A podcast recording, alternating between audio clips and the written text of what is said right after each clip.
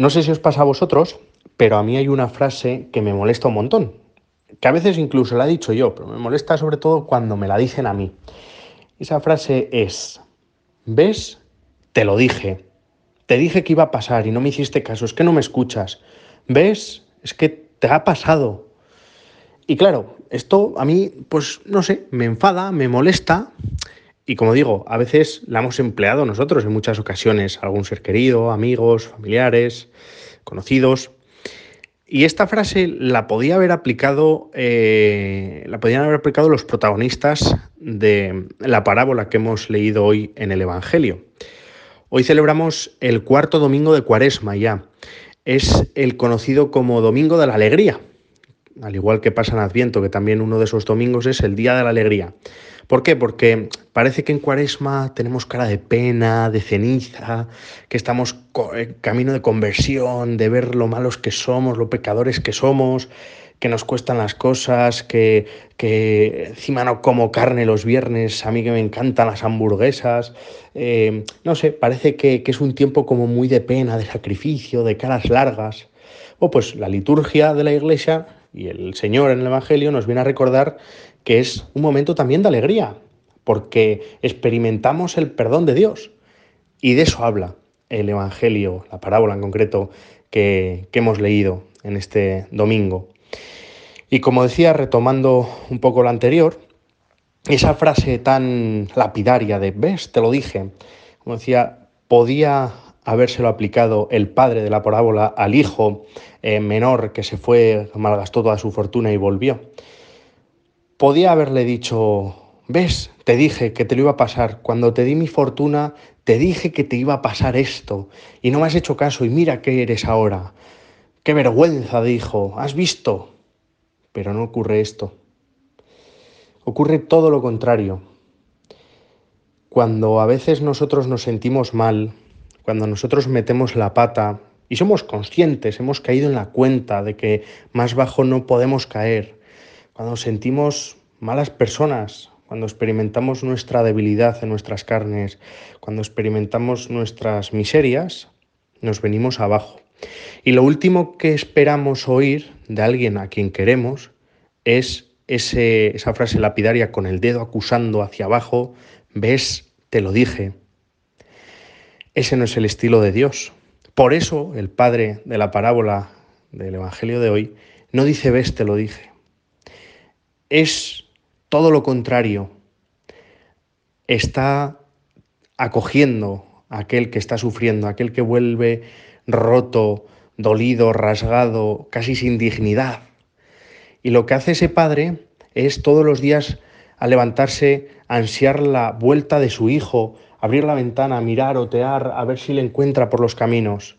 Y una vez que la ha encontrado, se conmueve, se llena de gozo su corazón, de alegría, de esperanza, de, orgullo, y sale al encuentro, sale a recibirle, sale a recogerle, aquel que estaba perdido. Y esto es lo que hace Dios con nosotros. Cuando experimentamos el pecado en nuestra carne, eh, hay veces que lo normalizamos, y bueno, eh, entendemos la confesión como una rutina, algo que, hago cada semana, o cada 15 días, o cada mes. Y bueno, pues me confieso y ya está, me quito el peso encima y a ver este mes cómo se me da, o a ver esta semana cómo se me da. Es mucho más allá, es, va mucho más allá, es mucho más profundo este sacramento.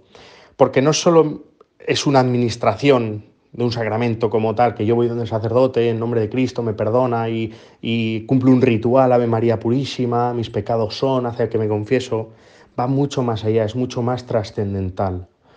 Que cada vez que acudamos a la confesión, estos días de cuaresma, pues es muy recomendable para limpiar nuestro corazón y acercarnos más a Dios, que de eso se trata, tenemos que pensar en esa parábola, que nosotros somos el hijo pequeño, a veces también el mayor, pero normalmente cuando pecamos y tocamos fondo somos ese hijo pequeño. Somos esas personas que estamos creadas a imagen y semejanza de Dios, lo tenemos todo en Él. Tenemos toda la riqueza del mundo porque estamos con Él y en Él. Pero hay veces que esa libertad eh, que Dios nos ha regalado, que es parte de la herencia, la administramos mal y nos vamos por caminos que nos alejan de Él porque nos creemos autosuficientes, porque nos endiosamos, porque entran en nuestros corazones pues muchas cosas y no dejamos llenar nuestro corazón de Dios. Y entonces nos alejamos sin darnos cuenta, nos vamos alejando de Él, nos enfriamos y lo pasamos bien. Y porque no vivimos con normas morales, la iglesia no me tiene que decir lo que tengo que hacer, lo que está bien, lo que está mal. Y esa creación a imagen y semejanza de Dios, que eso es lo que somos cada uno de nosotros, que nos ha creado, diseñado, como queráis llamarlo, por, al puro estilo del amor, con mayúsculas, lo echamos a perder. Y al final, ese ser hijos de Dios, pues lo compartimos con los cerdos, como, como ese hijo pequeño que hasta las algarrobas de los cerdos comía. Es, para un judío era lo, lo más bajo que se podía caer. Y nuestro corazón enferma, sufre, se entristece, porque no está orientado hacia el fin al que ha sido creado, porque su vida carece de sentido, porque el sentido que da su vida es Dios y su voluntad. Y si nos alejamos de Él, no hay horizonte, no hay expectativas, malgastamos los dones que nos ha dado, no los utilizamos para el bien de los demás, de nuestros hermanos. Por lo tanto, una vez que hemos tocado fondo, cuando volvemos, intentamos volver a través de la confesión a las manos del Padre, no te recrimina nada. No te dice, ves, te lo dije, eres imprudente. A veces tenemos esa imagen de Dios eh, malvado, con una lista de, pecados que, que, nos está esperando arriba, ¿no? San Pedro, apúntale una más a este cuando suba que se va a enterar. Se lo voy a echar en cara, ¿no? Que nos olvidemos de esto. Que Dios lo perdona si nos acercamos con un corazón sincero, como hizo, hizo este hermano pequeño, este hijo pródigo, con un corazón arrepentido y humillado, porque un corazón arrepentido y humillado el Señor no lo desprecia, como dice el Salmo. Que volvamos a, las casa, a la casa del Padre, porque como decía, nunca te va a decir, ves, te lo dije, sino, quiero que vuelvas, te echo de menos, te necesito, eres mi hijo amado, ven aquí conmigo, porque, porque tenemos que estar juntos, porque te necesito, ven aquí.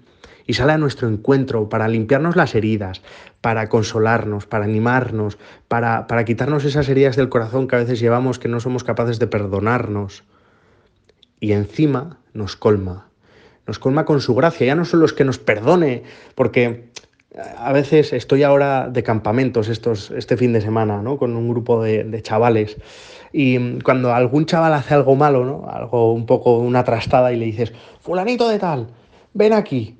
Y claro, él se espera una reprimenda increíble, ya verás qué bronca me va a echar, no sé qué. Pero cuando tú le tratas diferente, le haces caer en la cuenta del mal que ha hecho, con cariño, con amabilidad, con... se sorprende el mismo y es más productivo ese perdón. Es más productiva esa acogida, porque las cosas se ven con otra perspectiva desde el amor y del cariño. Así actúa Dios con nosotros.